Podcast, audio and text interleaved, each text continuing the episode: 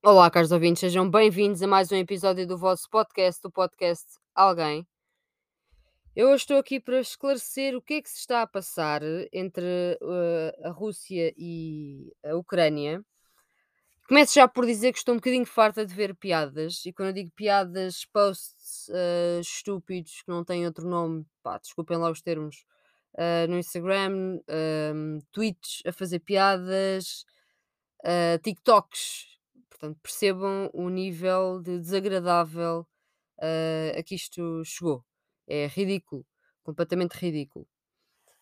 E eu acho que é importante, porque há muita gente que está perdida e é para isso que eu sirvo também. É importante eu explicar-vos assim, de uma forma muito linear, porque é que, por exemplo, Putin enviou militares para a fronteira, pá, pá, pá, pá, pá, pronto. Que há alguns termos, e depois falar um bocadinho da guerra propriamente dita hum, e das sanções. E de que forma é que isso nos pode hum, afetar ou não, ok? Pronto, vamos a isso.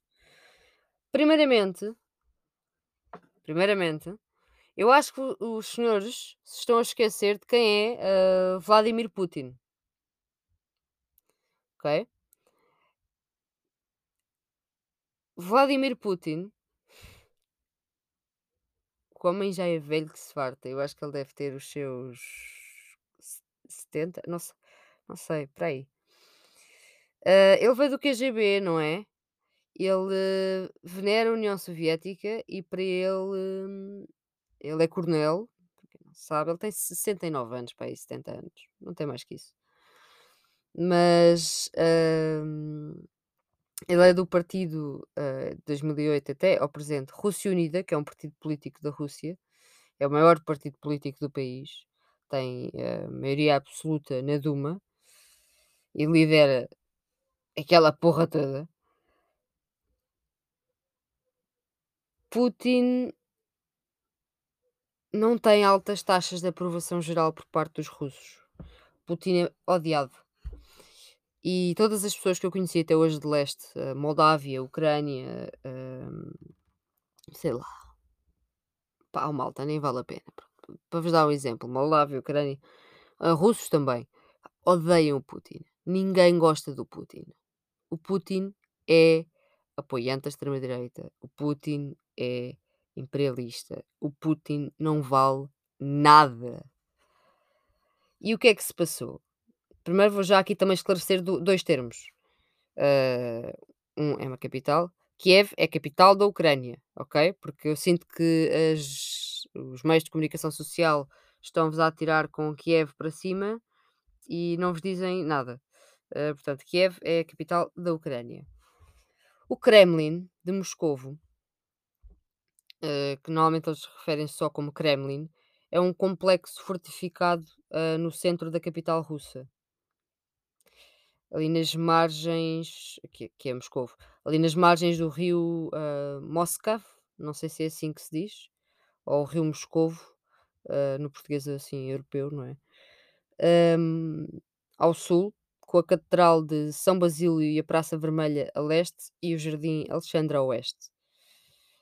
É o mais conhecido dos Kremlins, que são, digamos que fortalezas russas, inclui 5 palácios, 4 catedrais e uma muralha com torres. É a residência oficial do presidente da Federação Russa. Pronto. Portanto, o nome Kremlin significa uma fortaleza dentro de uma cidade. E muitas vezes é utilizado como uma metonímia, que é uma figura de linguagem que consiste basicamente em empregarem uma palavra fora do contexto normal para explicar um conceito, para se referir ao governo da Federação Russa. É como se disséssemos Casa Branca, que é usada para referir-nos ao gabinete executivo do presidente dos Estados Unidos. Sei lá, olhem, por exemplo, no, no Brasil diz-se eh, Palácio do Planalto, ok? Ou, ou o Planalto, pronto. Para ficarem aqui esclarecidos com estes termos. Primeiramente, a tensão entre a Ucrânia e a Rússia já existia há muitos anos. Temos o exemplo da Crimeia que eu expliquei no episódio anterior. Vladimir Putin teve a autorização do Senado para enviar tropas russas para fora do país. O Ocidente respondeu com sanções e os Estados Unidos ordenaram uma nova movimentação das tropas para o Báltico. Importa saber é como é que chegámos até aqui e quais as motivações de Putin, o que é que se passou nos territórios separatistas pró-russos e qual o poder militar dos dois países. Então, porquê que o Putin enviou militares para a fronteira? Desde o fim da Guerra Fria, a NATO expandiu-se para leste e incorporou 14 países. Desses 14 países, 3 são do antigo Pacto de Varsóvia: República Checa, Hungria, Polónia. Outros três fizeram parte da União Soviética: Lituânia, Estónia e Letónia. Se formos ver o mapa, são territórios contíguos à Rússia. Então, a Rússia olha para a adesão destes países como um perigo iminente às suas fronteiras. A Ucrânia, por sua vez, não é membro da NATO, mas tem um compromisso desde 2008 para uma possível adesão. Quando o presidente ucraniano, em 2014, o presidente ucraniano pró-Rússia, Viktor Yanuk Yanukovych, um, quando, quando ele caiu, em 2014, a Ucrânia aproximou-se politicamente do Ocidente e realizou, por exemplo, exercícios militares conjuntos com a NATO, recebeu armas dos Estados Unidos, recebeu drones da Turquia. O Kiev e os Estados Unidos olharam para estas manobras como movimentos legítimos para reforçar a defesa da Ucrânia, depois da crise da Crimeia em 2014, que eu expliquei no episódio anterior. No entanto, o Putin vê a aproximação da Ucrânia à NATO como um perigo. Segundo o Putin, a NATO pode usar o território ucraniano para atacar Moscou e por isso uh, temos de estar muito atentos e linhas vermelhas. E com base nestes argumentos, Putin enviou milhares de militares para a fronteira entre os dois países, negando desde o início estar a preparar uma invasão à Ucrânia. Muita gente achava que era bluff, eu cheguei a achar que era bluff, comecei a pensar melhor. Estamos numa pandemia, olhemos para o Estado Mundial, era a altura ideal. Ele pensou, ele não pensa de um dia para o outro. Este homem tem homens muito poderosos à volta dele, tem uma equipa de malta completamente assustadora e tenho-vos a dizer que, que isto já estava altamente planeado. Portanto, ele, ele manda para lá um monte de gente e diz: não, não, não, ninguém vai invadir nada.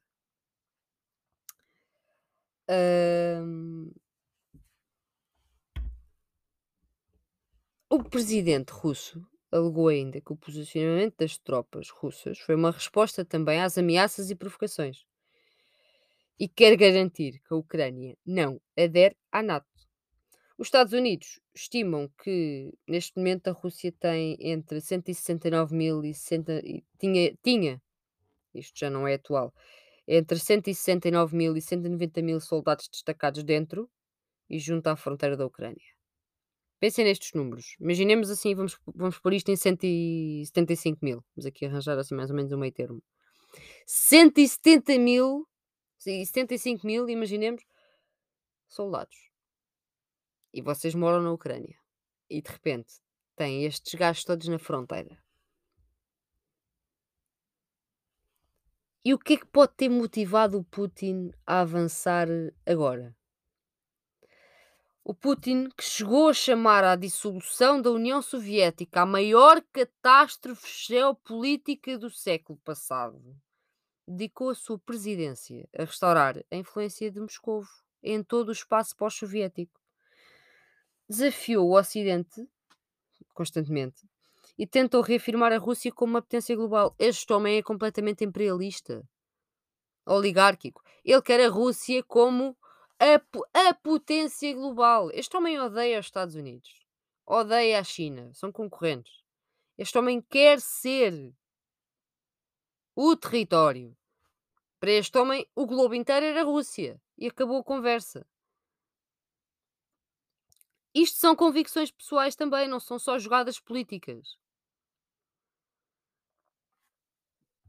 Após 22 anos à frente da Rússia, há analistas a, a acreditar que Putin pode estar a refletir sobre o seu legado e a tentar fechar assuntos inacabados com a Ucrânia. Isto eu já não sei.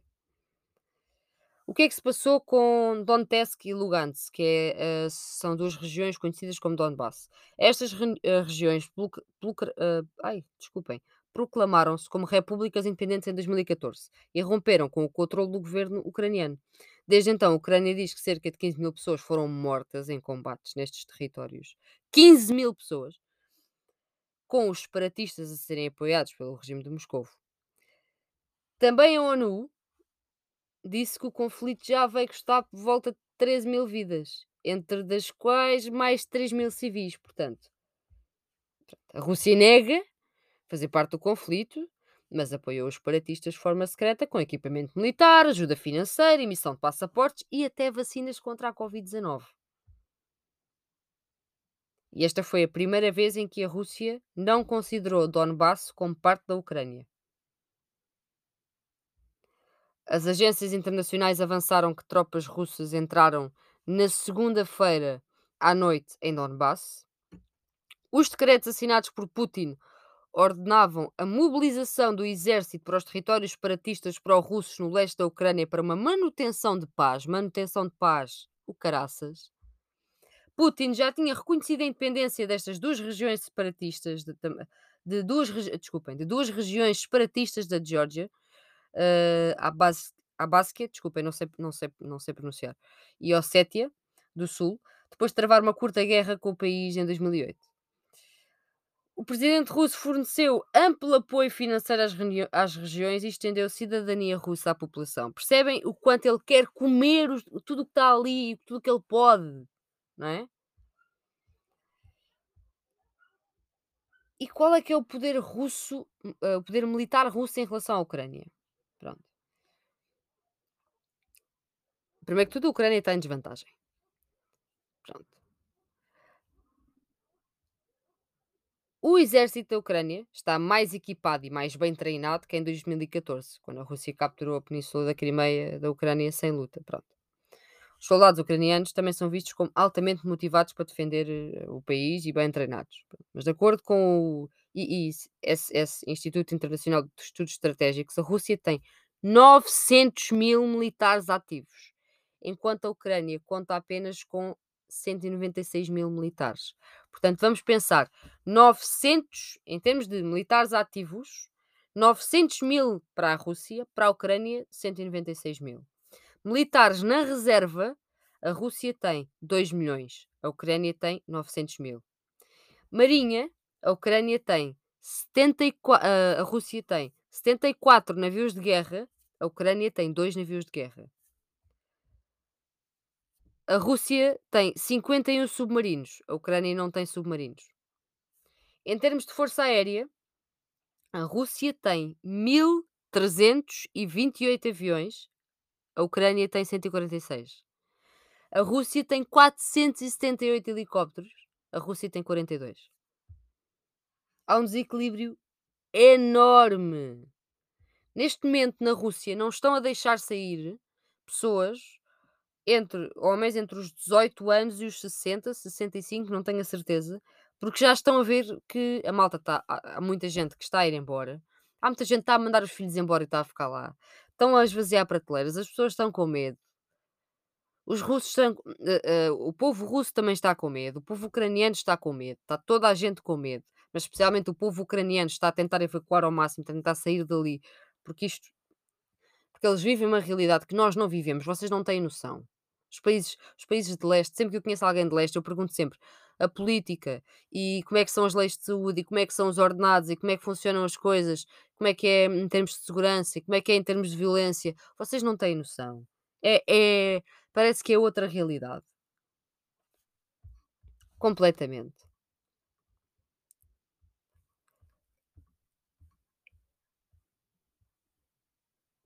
O governo, e vejam bem isto,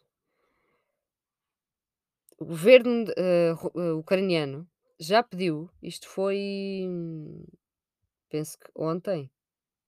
Não, foi hoje, foi hoje mesmo. Foi hoje mesmo de manhã. O governo pediu a civis de Kiev, da capital, que atirem coquetéis Molotov às tropas russas que entram na cidade. A civis. Olha o que. Imaginem isto. militares chegarem ao pé de vocês, se calhar nem vos ensinam o que é que é um coquetel molotov, dão-vos assim uma explicação zeca, atiram-vos para o ar e dizem, hum, pronto, se se houver invasão, olha, o que vocês têm a fazer é pegarem coquetéis molotov e começam a mandar aos militares. E se levarem um tiro a seguir, olha, levaram. Conseguem imaginar isto? Eu acho que não. Mas há aqui outra há outro problema. A Agência Internacional de Energia Nuclear lançou um um alerta sobre Chernobyl, porque a Ucrânia tem eh, acho que é 15, se não estou em erro, eh, centrais, eh, nucleares. Hum, que precisam, obviamente, de água, eletricidade para funcionar e é muito perigoso o os resíduos, hum, de Chernobyl. E isto está aqui também a ser aqui um um assunto. O Kremlin, voltando aos russos, peço-vos imensa desculpa, proibiu aviões do Reino Unido de voar ou aterrar em espaço russo. Primeiro. Mas assim. Ah, Obolon é é ali a entrada no norte de Kiev, já já há confrontos aí.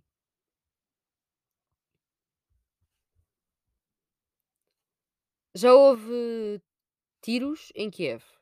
Os ucranianos já conseguiram, ah, matar, acho que foi 51 militares russos, se não estou em erro. Já houve mortes também de parte de ucrani de ucranianos, portanto, russos a matar ucranianos. Já houve mortes. Ah, não tenho aqui os números concretos à minha frente e peço desculpa. As forças russas já entraram já entraram em Kiev, ok? Já estão na capital. Tanques russos já estão em Kiev. Os vídeos mais recentes divulgados nas redes sociai eh, sociais já mostram que tanques russos alcançaram Obolan. Hum, e na última hora o ministro da Defesa ucraniano confirmou que o exército russo já se encontrava na parte residencial.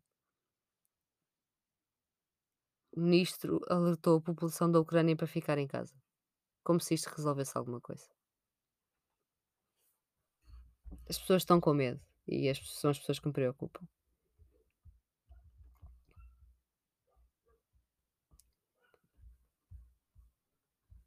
É completamente assustador. Raid aéreo, explosões, entram em Kiev. O o presidente da Ucrânia, eh, pede apoio militar ao telefone, literalmente. Depois temos aqui a as as as sanções. Então, hã, o Conselho Europeu aprovou na madrugada de sexta-feira um pacote de sanções contra a Rússia. Ursula von der Leyen afirmou no Conselho Europeu que o pacote de sanções terá um forte impacto na economia russa. Pelo menos Putin há uns dias atrás estava mais preocupado com as sanções dos Estados Unidos e disse que não ia brincar com isto. Mas eu já vou aos Estados Unidos. Então, sanções. Que setores é que estão abrangidos? Setor financeiro, setor energético, setor dos transportes, proibição do financiamento das exportações e a política de vistos. Portanto, sanções financeiras direcionadas a 70% do mercado bancário russo e às principais empresas estatais. Sanções no setor da energia com a proibição de exportações que podem atingir as de petróleo. Já pensaram nisto? Saíram da vossa bolha? Se calhar não. Proibição de venda de aviões e equipamentos para as companhias aéreas russas. Limitação do acesso da Rússia a alta tecnologia como semicondutores ou software de ponta. Até parece que eles não estão cheios de, de tecnologia até à ponta dos cabelos. Vamos fingir que não? Pronto, ok. Ok, União Europeia. Ok. O Conselho Europeu às vezes decide coisas. Eh, pá, desculpem, mas eu e a União Europeia não nos damos bem às vezes. Pronto. Fim dos vistos a diplomatas e empresários russos que perdem o acesso privilegiado à União Europeia.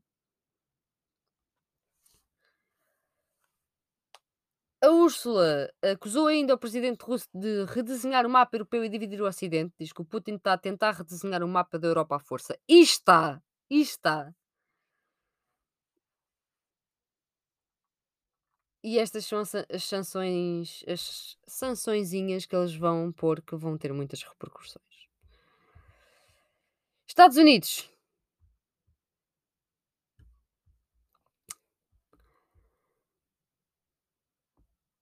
Os Estados Unidos pensaram assim: vamos atacar 2 bancos estatais,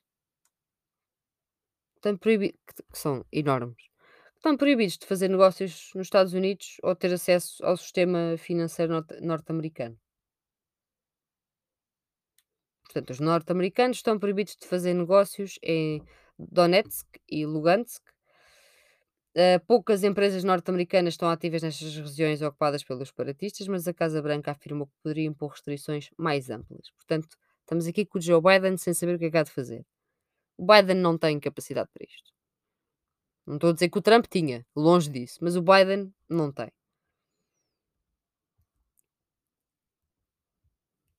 O que é que acontece? As sanções normalmente são projetadas para prejudicar a economia de um país ou as finanças de cidadãos individuais, como empresários ou políticos. E as dos Estados Unidos ainda, ainda têm que ver com proibições também de viagens, embargo de armas, não é só financeiro. Isto tudo junto, o Putin já disse: Eu tenho dinheiro, a Rússia tem dinheiro, e vocês vão responder com sanções, nós vamos responder de outra maneira nós importamos as nossas eh, exportações para tanto para a Rússia como para a Ucrânia são mínimas. Mas o que nós importamos é bastante. E depois temos que ver isto como mais além, não é? Porque imaginemos, nós eh, importamos de. Vou dar um exemplo assim, sei lá, porque não, não tenho dados à minha frente, portanto vou inventar. Imaginemos que nós importamos de França um produto que eles importam massivamente da Rússia. De repente, França não tem esse produto, nós não temos. Isto é tão simples quanto isso. Portanto, se o Putin se chatear, se o Putin lixar a Ucrânia inteira, porque ele quer anexar e, e, e vai invadir e vai dar tudo e mais alguma coisa, porque é o Putin e, e, o exército russo não é para brincadeiras, não é o, não é o exército americano. Porque muita gente fala, fala ah, o exército americano, uh, muito bom, não sei o quê. Eles já disseram que não se vão meter ao barulho. Ah, só se tive, mudámos de ideias aqui em último caso e não sei quê. nananana, ah, não se querem meter ao barulho. Não querem, não querem. De todo. Estão com medo. Está toda a gente com medo. E eu vejo pessoas ainda a gozar com isto. Vocês têm noção? É a Rússia. E este imperialista não para enquanto não tiver o que quer. O homem quer morrer com a Rússia a cobrir o mundo inteiro. E como ele tem ali a Ucrânia, que ele não quer nada que vá ser amiga dos Estados Unidos para aderir à NATO, não quer nada e não gosta nada de ter países ali à volta dele que pertencem à NATO. Aproveita esta altura de pandemia, de crise económica, em que as pessoas não estão nada, nada bem, e diz: Ah, eu não vou invadir nada, eu, só, eu vou retirar tropas e não sei o quê certinho, direitinho, invadiu. Infelizmente. A minha solidariedade para com todas as pessoas que estão a sofrer com esta situação, a minha solidariedade para a Ucrânia. E agora alguém pode dizer, mas existem pessoas mais na Ucrânia, também existem pessoas mais na Rússia, e também vou dizer toda a minha solidariedade para as pessoas que estão na Rússia e estão assustadas e que só querem que isto pare e que odeiam o Putin de morte. Da minha solidariedade e que a Comissão Europeia, que a União Europeia deixe de ser o que é, que é, que é um monte de bluff e aplique sanções a sério e que os Estados Unidos da América, que já que são muito grandes, muito bons e que são o mundo inteiro na cabeça deles, que apliquem coisas a sério. Porque agora como é que é? Afinal o Putin é o pai desta gente toda. Estamos todos com medo do Putin. Antes ninguém tinha medo do Putin. Ai, qualquer coisa nós atacamos. Se o Putin se mexer, os Estados Unidos estão aqui. Se o Putin se mexer, a União Europeia é, é aqui uma coisa em condições, nós vamos vamos reagir, vamos aplicar aqui medidas certas. Isto é tudo para inglês ver. Vai afetá-los? Vai, mas eles vão repostar com força. Mantenham-se atentos. Não acreditem em tudo o que leem, mas tentem ver, porque até há algumas contas que eu já descobri de TikTok, de, de Instagram, de pessoas que estão neste momento na Ucrânia, de pessoas que estão neste momento na Rússia, que vão divulgando vídeos do que é que se está a passar ao minuto, vocês veem na hora o que é que se está a passar. Vão acompanhando as notícias também, não na televisão apenas, mas vão acompanhando no telefone.